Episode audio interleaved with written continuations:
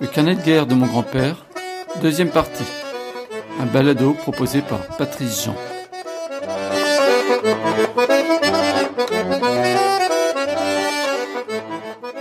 Et ils ont frappé, malgré leurs paroles, malgré l'opinion du monde, le 1er septembre 1939, ils ont attaqué la Pologne. C'est là que l'Allemagne, dans sa première agression armée, a commencé la guerre, a commencé la mort, a commencé la misère qui devait prendre fin sur son propre sol. C'est donc vraiment euh, l'événement là de l'invasion allemande en Pologne qui déclenche l'entrée en guerre de la France et de la Grande-Bretagne, donc le 1er septembre 1939. Alors le 1er septembre, cette attaque rapide de la Pologne par, euh, par l'Allemagne a été qu'une formalité, puisque huit jours après le, début des combats, euh, Varsovie va capituler. Et c'est pour les Allemands euh, l'occasion de tester leur matériel, donc leur aviation, leur blindés, dans cette stratégie d'une guerre offensive qu'on appelle la Blitzkrieg, la guerre éclair. Et pendant ce temps, les soviétiques, eux aussi, donc, hein, ne sont pas en reste. Ils vont envahir donc l'est de la Pologne, qui va se retrouver donc coupé en deux.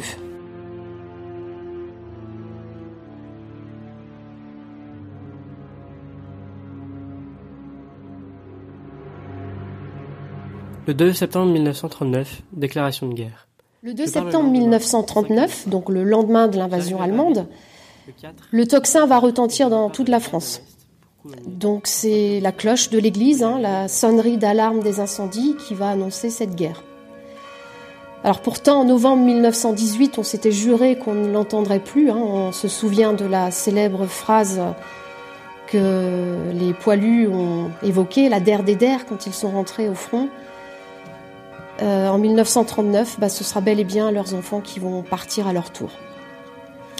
Cette mobilisation, elle est décrétée par le président Lebrun, elle va s'adresser à 5 millions d'hommes euh, sur 41 millions d'habitants. Ça représente 12% de la population et 40% de la population active masculine. C'est la radio qui l'annonce et elle sera aussi confirmée par voie d'affichage.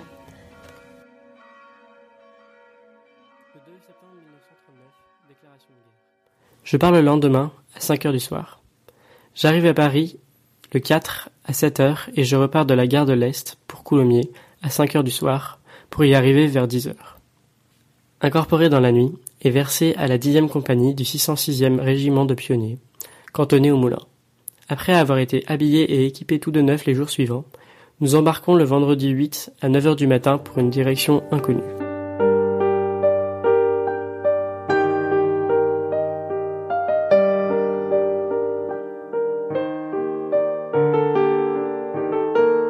Après un voyage d'un jour et une nuit, nous échouons à Courcelles-Chaussy, dans la Moselle, le 9 septembre à 6 heures du matin. Le 14, notre compagnie part devant la ligne Maginot, à Vaudreching, où on nous occupe à la réparation d'une petite route d'abord, puis à creuser des tranchées anti-chars, et enfin, les dernières nuits, à faire des corvées pour l'artillerie.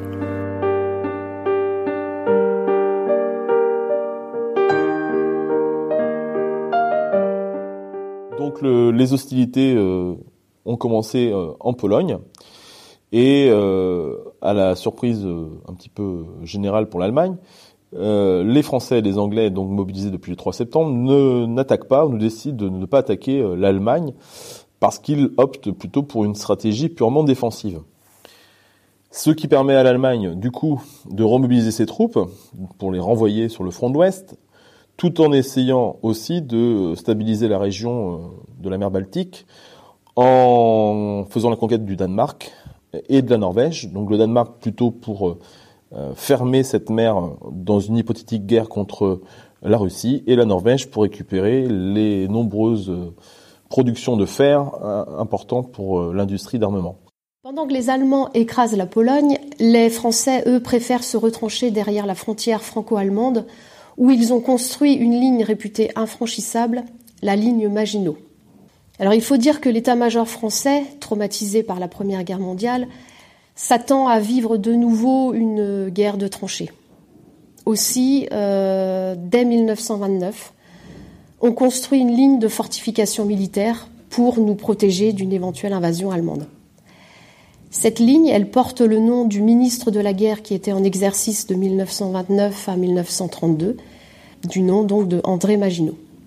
Euh, géographiquement, cette ligne s'étend du nord-est de la France, c'est-à-dire de la région de Dunkerque, euh, jusqu'au sud-est, jusqu'à Nice, mais euh, elle n'est pas fortifiée et aménagée en continu, ce ne sont que des portions.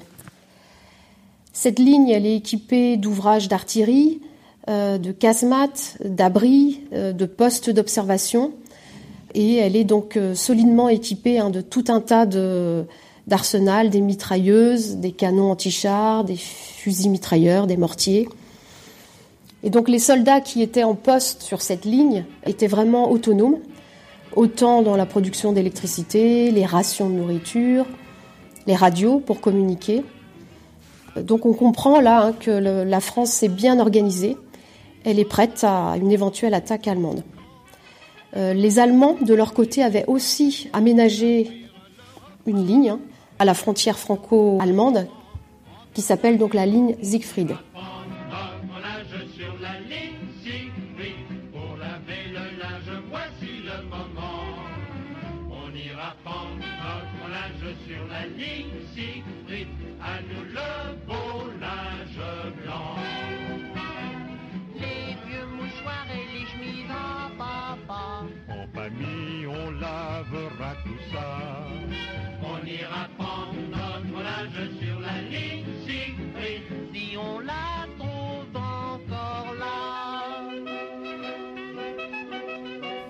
Donc les soldats français attendent.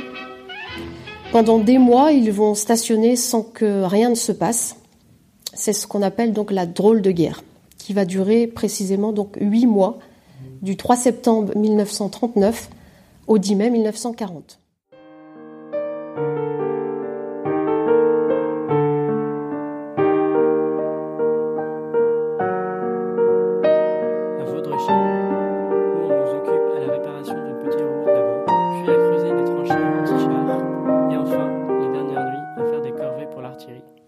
Le 16 octobre dans la nuit, alerte, et nous nous replions, à Courcelles-sur-Nier, derrière la ligne Maginot, après un passage mouvementé sur une route inondée, où l'eau nous arrivait jusqu'aux genoux. Nous emmenions un troupeau d'une trentaine de vaches, récupérées dans la campagne. Beaucoup périrent noyés. Après la calmie, nous revenons devant la ligne le 22 octobre, à Boucheporn, et là, nous allons travailler dans une forêt, à l'abattage de sapins, pour la construction de positions d'artillerie. En raison de l'éloignement du lieu de travail, nous n'y restons qu'un mois, et nous venons cantonner le 19 novembre à Porcelette. Toujours le même travail pendant un certain temps, et en janvier, nous montons un réseau de fils de fer barbelés, entre Kreuzwald et Carling. Il gelait dur et la couche de neige était épaisse. C'est là que sur une méprise de l'infanterie de chez nous, un de nos camarades, Alexandre Bonin, fut tué.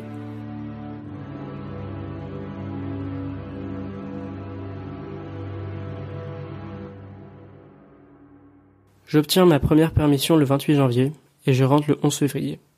Je fus malade pendant une huitaine de jours à mon retour.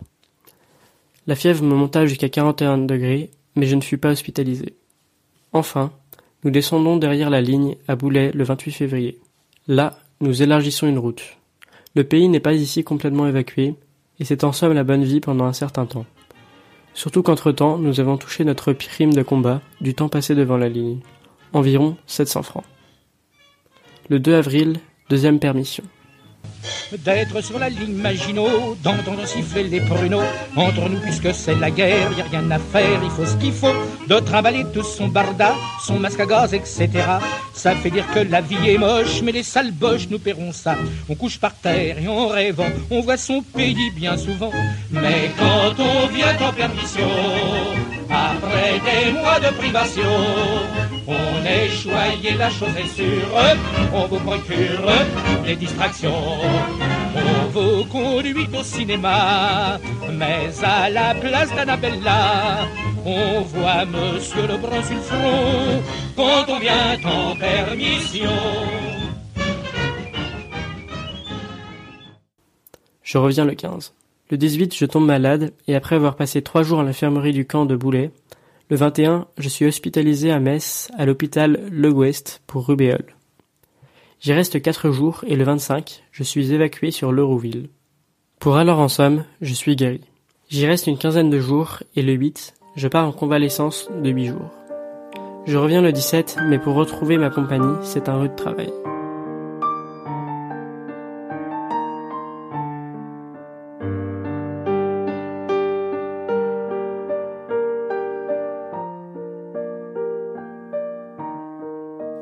Je passe par le dépôt d'isolé de Vigneault, près de Commercy, où j'arrive le 18 au soir.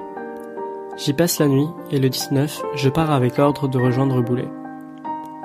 J'arrive à Nancy vers 10h du matin et j'attends mon train pour Metz quand arrive la note au commissariat militaire de la gare que tous les rentrants d'hôpital ou de convalescence, à part ceux appartenant aux unités de forteresse, doivent rentrer au centre d'accueil de la gare en attendant de nouveaux ordres.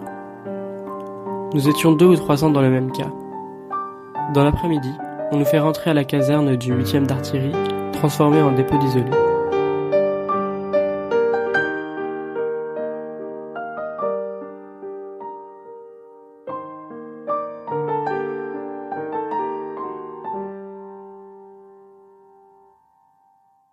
C'est en somme la vie de caserne. On est libre de sortir comme l'on veut. Nous avons seulement à répondre à un appel le matin. On n'est quand même pas tranquille. Alerte sur alerte d'aviation. Quelques jours avant d'y arriver, la caserne et les alentours ont été copieusement bombardés. Notre nombre grossit tous les jours, des camarades se trouvant dans le même cas que moi. Entre-temps, on a pris à tous notre livret et nous sommes classés par dépôt. Le 22, je dois donc partir pour Maison Lafitte et à 5 heures du soir, je prends le train. J'arrive à Paris dans la matinée du 23 et on nous fait tous rentrer au centre d'accueil de la gare de l'Est. On passe par le guichet du commissariat pour donner notre feuille de permission d'hôpital et on nous redonne une autre destination. Certains doivent rejoindre leur régiment, d'autres leur dépôt. Moi, j'ai ordre de rejoindre Vigneault à nouveau. Comme il n'y a pas de train avant le lendemain matin, je sors dans Paris l'après-midi. La nuit, il faut dormir sur le ciment du centre d'accueil. Le matin du 24 à 5h20, je reprends le train et j'arrive encore une fois à Vigneault dans la soirée. J'y passe la nuit et le lendemain matin, il faut repartir. Ayant Boulet comme destination comme la première fois, j'arrive à Nancy vers 10 heures et je dois changer pour Metz, mais il n'y a pas d'autre train avant 6 heures. J'ai pour deux heures de train à rejoindre Metz, mais il n'y a pas de train pour Boulet avant le lendemain à 6 heures du soir. Il faut donc que je rentre au dépôt désolé pour y passer la nuit et je dois passer la journée du 26 à déambuler dans Metz. Enfin, à 6 heures du soir, je reprends le train et j'arrive à Courcelles-Chaussy où je dois descendre à 8 heures. De là, je monte dans un camion de ravitaillement et à 10 heures, j'arrive au camp de Boulet où je passe la nuit. Il est maintenant presque désert. Mon régiment n'y est plus. Les compagnies sont dispersées dans des petits pays aux environs, car on bombarde le camp. La dixième, dont je fais partie, est à deux kilomètres dans un petit village. Je reprends donc mes bagages de bon matin, et je m'y rends. En arrivant, j'apprends par les camarades que le village a été sérieusement bombardé par l'artillerie la veille au soir. Il y eut cinq blessés chez nous, dont un gravement atteint.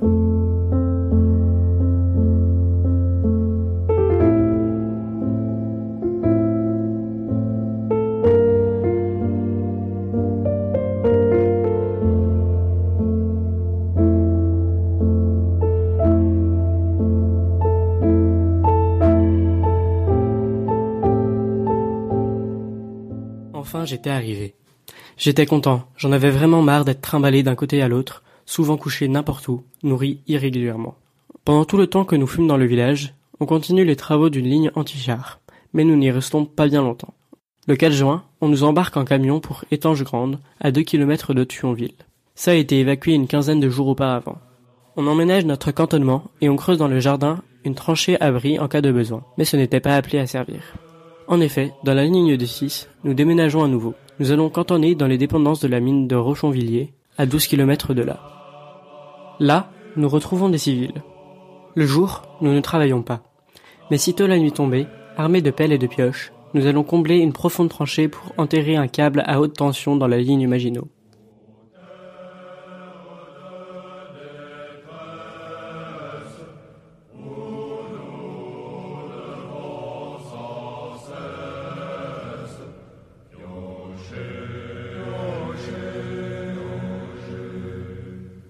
Vers 4 heures du matin. Une fois de plus, ce fut encore un travail qui ne fut pas terminé. Le 11, on est dispersé dans les environs un peu partout pour aider le génie à la garde de pont miné. Cette fois, nous avons cru trouver la planque, mais ça ne doit pas durer. Partis, confiants et forts, avec le mépris de la mort, le cœur à l'aise, chacun conscient de son devoir, craignait de ne pas s'émouvoir à la française. Putain a dit à ses soldats, soyez certains, ils passeront pas, il faut qu'on tienne. Ceux de 39 vous joyeux, ils ne la gagneront pas, mon vieux, quoi qu'il advienne. Non, ils ne la gagneront pas. Demandez à nos petits gars, le succès leur paraît notoire. Tous, dans un élan fougueux, sont écriés morbleu, nous lutterons jusqu'à la victoire. C'est mentir, c'est pour rien, doivent être abattus comme des chiens. Non, ils ne la gagneront pas, jamais il ne le faut pas. Il y va du bonheur du monde,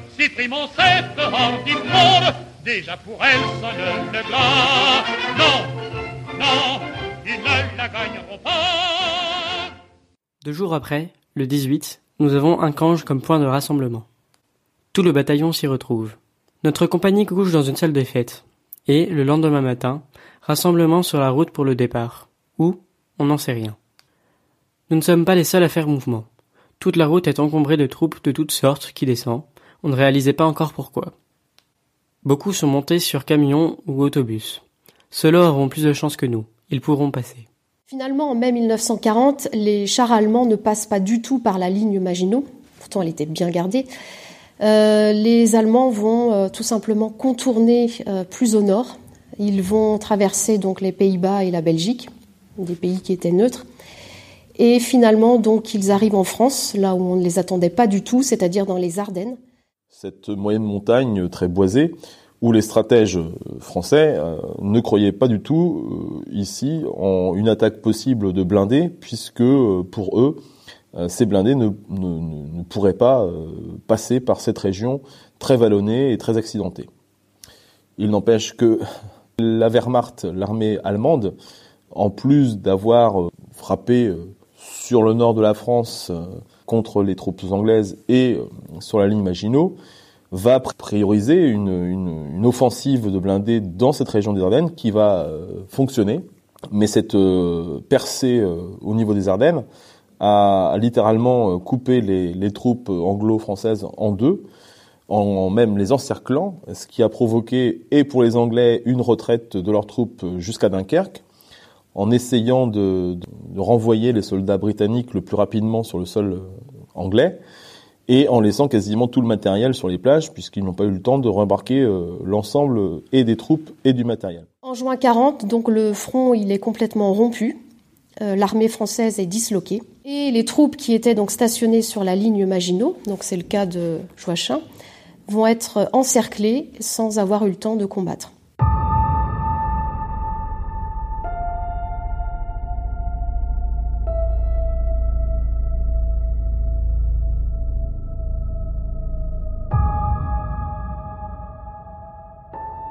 Sont montés sur camions ou autobus. Ceux-là auront plus de chance que nous. Ils pourront passer. Nous arrivons à vers midi à Mézières-les-Messes, où, soi-disant, nous devions embarquer par le train. Mais cette histoire n'eut pas de suite. On ne sut jamais pourquoi. C'est là que j'ai eu ma dernière lettre. Après, plus rien. À deux heures de l'après-midi, nouveau départ. Ou, pas bien loin. Trois kilomètres environ, dans une grande ferme. À notre grand étonnement, au cours de cet après-midi, nous voyons un peu partout sauter les dépôts d'essence.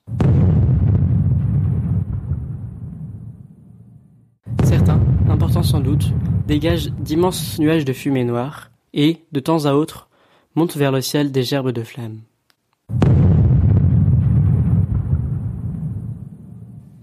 À six heures, il faut repartir.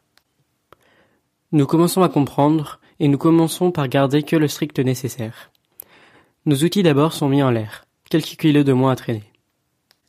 Nous passons messe dans la nuit. Tout y est calme. D'abord, c'est en grande partie évacué. Nous marchons toute la nuit, mais beaucoup ne peuvent pas suivre. Nous avons tout notre sac. C'est le commencement de la débandade.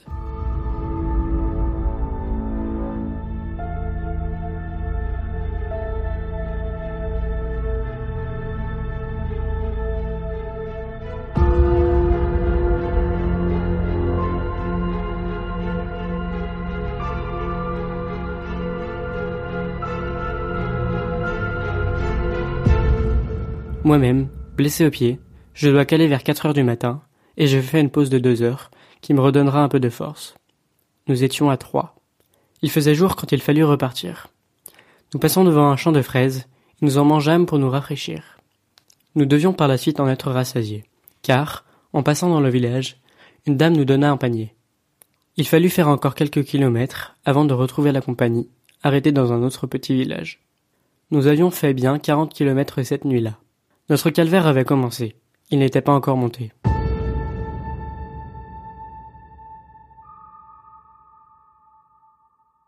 Vers sept heures du soir, il fallut repartir plus loin. Après bien des difficultés, j'obtiens l'autorisation de déposer mon sac dans un fourgon pour cette étape. C'était déjà une faveur. On arrive à Dieu-Louard le 16 à 3 heures du matin. On dort pendant quelques heures dans le grenier à foin. Puis, dans l'après-midi, il faut s'apprêter pour un nouveau déplacement. On commence déjà à revoir des civils qui avaient évacué et qui revenaient sur leurs pas, toute retraite étant rendue impossible. Lorsque se produit le premier choc violent, nos troupes, malgré leur courage, doivent battre en retraite quand elles risquent d'être débordées.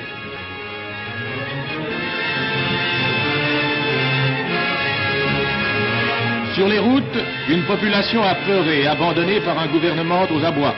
Il ne reste bientôt plus ou presque plus d'unités constituées, c'est la débâcle. On arrive à Nancy vers minuit et on nous dirige sur une caserne. Dans l'après-midi, on nous donne l'ordre de prendre le principal de nos affaires dans nos musettes, et les sacs seront placés dans un fourgon qui suit.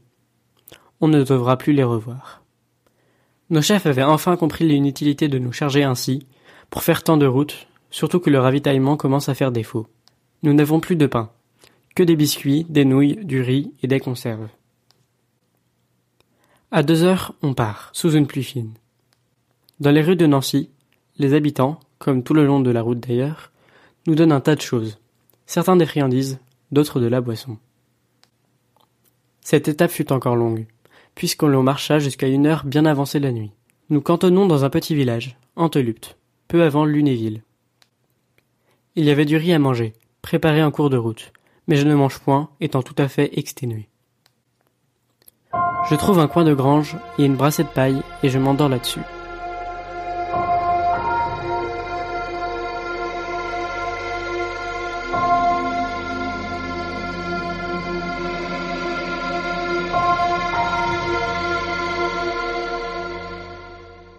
Mais vers 3 heures du matin, d'énormes détonations nous réveillent en sursaut. On sut par la suite que c'étaient les ponts du canal de l'Est qui sautaient. Quelques heures après, on commence à entendre au loin les crépitements de la mitrailleuse qui semble se rapprocher de plus en plus. Au lieu de continuer notre route, on forma de bon matin un poste de garde. J'en faisais justement partie. Les autres, on les fit prendre position dans les alentours du village. Le poste était installé dans une grange d'une ferme et on n'eut pas soif ce jour-là car le fermier avait mis sa cave à notre disposition. L'ennemi approchait de plus en plus, et vers 6 heures, arrivait dans les alentours du village. Si nous, on n'était pas trop rassurés, puisque c'était notre premier contact, les habitants étaient vraiment apeurés, restant terrés dans leur cave. À la tombée de la nuit, nous nous replions derrière la Meurthe, à Dame-le-Vière, à 5 km de là. Pendant la nuit, on prend la gare le long de la rivière, et le matin, on est remplacé par un régiment d'infanterie.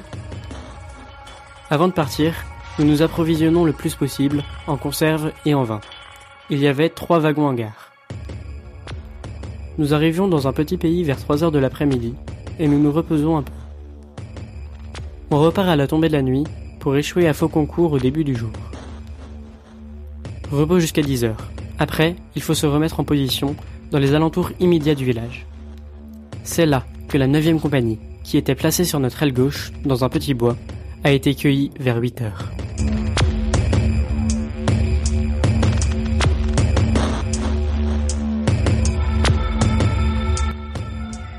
On crut même à un moment qu'on nous avait entourés nous aussi, mais il n'en était rien. C'est alors qu'on se décida à nous faire replier encore une fois. On y fit une quinzaine de kilomètres dans le début de la nuit, sur une petite route à travers bois. L'artillerie ennemie donnait fort. La nôtre s'étant la plupart des pièces ayant été abandonnées faute de munitions.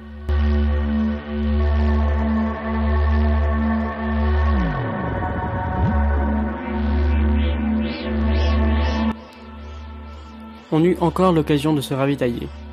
On trouva un camion ayant plusieurs fûts de vin. On fait le plein, ayant défoncé une barrique à coups de crosse. Plus loin, on trouva un fourgon chargé de conserves et de chocolat.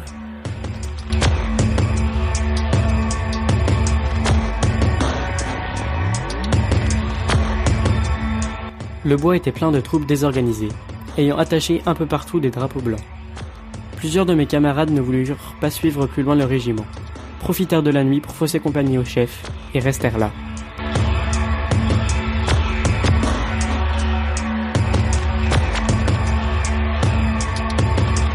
La onzième compagnie, sans aucun ordre, abandonnèrent leurs armes. Mais, ayant eu connaissance du fait, le commandant les fit retourner les chercher. Vers 11 heures du soir, on trouve un petit village, Padoue, et on y cantonne.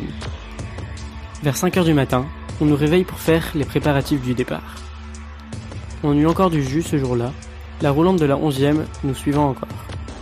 Nous avions perdu la nôtre la veille. Elle n'avait pas pu suivre, la route étant étroite et tellement encombrée par des convois de toute nature.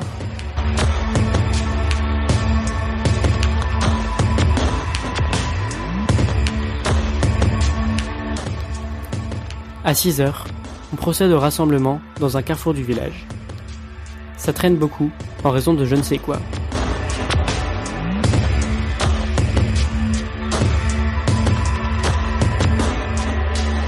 Tout à coup, de la direction de Rambervillers, une colonne s'avance à toute allure. Ce sont les Allemands. En un rien de temps, les éléments motocyclistes sont parmi nous.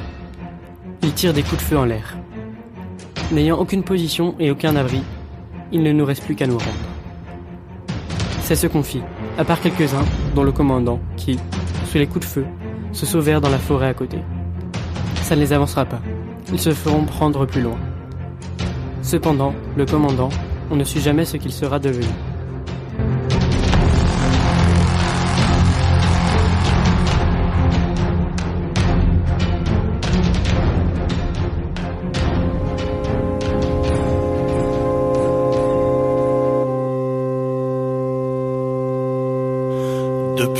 Trois jours déjà, l'ennemi nous encerclait. Sans munitions, sans vivres et sans eau, qu'auriez-vous fait? Un officier sans vingt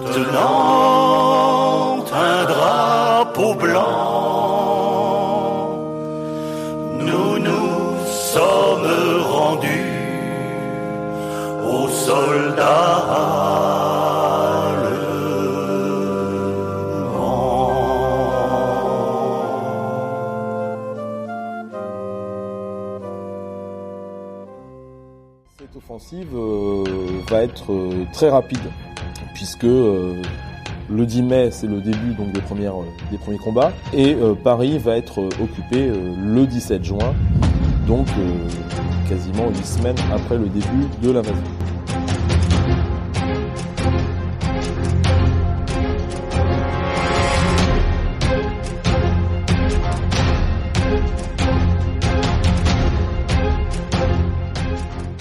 Le, le nouveau gouvernement euh, français, depuis le 17 juin, qui s'est exilé à Bordeaux, va nommer à la tête euh, du gouvernement donc le, maréchal Pétain, le héros de Verdun de 1900, euh, 1916, qui à 84 ans euh, va accepter le, le titre de président du Conseil.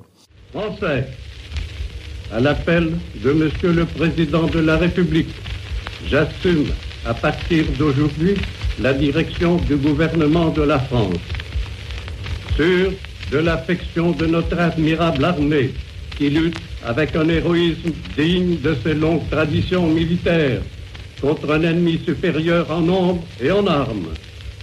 Sûr que par sa magnifique résistance, elle a rempli notre devoir vis-à-vis de nos alliés. Sûr de l'appui des anciens combattants que j'ai eu la fierté de commander. Sûr de la confiance du peuple tout entier. Je fais à la France le don de ma personne pour atténuer son malheur.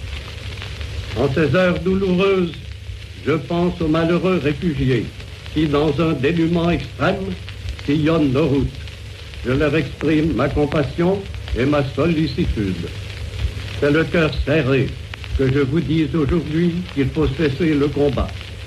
Je me suis adressé cette nuit à l'adversaire pour lui demander s'il est prêt à rechercher avec moi, entre soldats, après la lutte et dans l'honneur, les moyens de mettre un terme aux hostilités. Que tous les Français se groupent autour du gouvernement que je préside pendant ces heures, pendant ces dures épreuves, et fassent taire leur angoisse pour n'obéir qu'à leur foi dans le destin de la patrie. Et cela va déclencher, ça va aboutir plutôt le 22 juin à un armistice, c'est-à-dire euh, un arrêt des combats demandé par le gouvernement français et signé à Rotonde dans, le fameux wagon qui avait servi déjà en 1918, le 11 novembre, pour mettre fin au premier conflit. Cet armistice est euh, très dur pour euh, la France, puisque euh, la France reconnaît une zone d'occupation, en gros tout le, la moitié nord, nord-ouest, nord-est du pays, qui sera donc sous administration de l'armée allemande, de la Wehrmacht, auquel s'ajoutent donc des territoires qui sont annexés, comme l'Alsace, hein, qui redevient territoire allemand. Il faudra rajouter donc les frais d'occupation puisque l'armée allemande euh, en France sera euh, nourrie, logée et blanchie par les Français. Et euh, le petit cadeau du gouvernement allemand vis-à-vis de la France, c'est de laisser une zone libre au sud d'une des lignes de démarcation, puisque c'est le seul État en fait qui accepte une capitulation et un armistice, puisque je rappelle la Pologne qui a perdu, mais qui a capitulé. Le gouvernement polonais s'est exilé à Londres pour poursuivre le combat, comme le gouvernement euh, danois, comme le gouvernement euh, norvégien, comme le gouvernement belge, hollandais ou luxembourgeois, qui ont fui euh, le territoire, mais sans accepter, en fait, littéralement, la défaite. Eh bien, la France, elle, par contre, accepte la capitulation, l'arrêt des combats, donc militairement, et euh, négocie politiquement euh, donc un armistice. Et donc en contrepartie, euh, Adolf Hitler reconnaît au gouvernement français une autorité sur le sud de la France, au moins jusque 1943.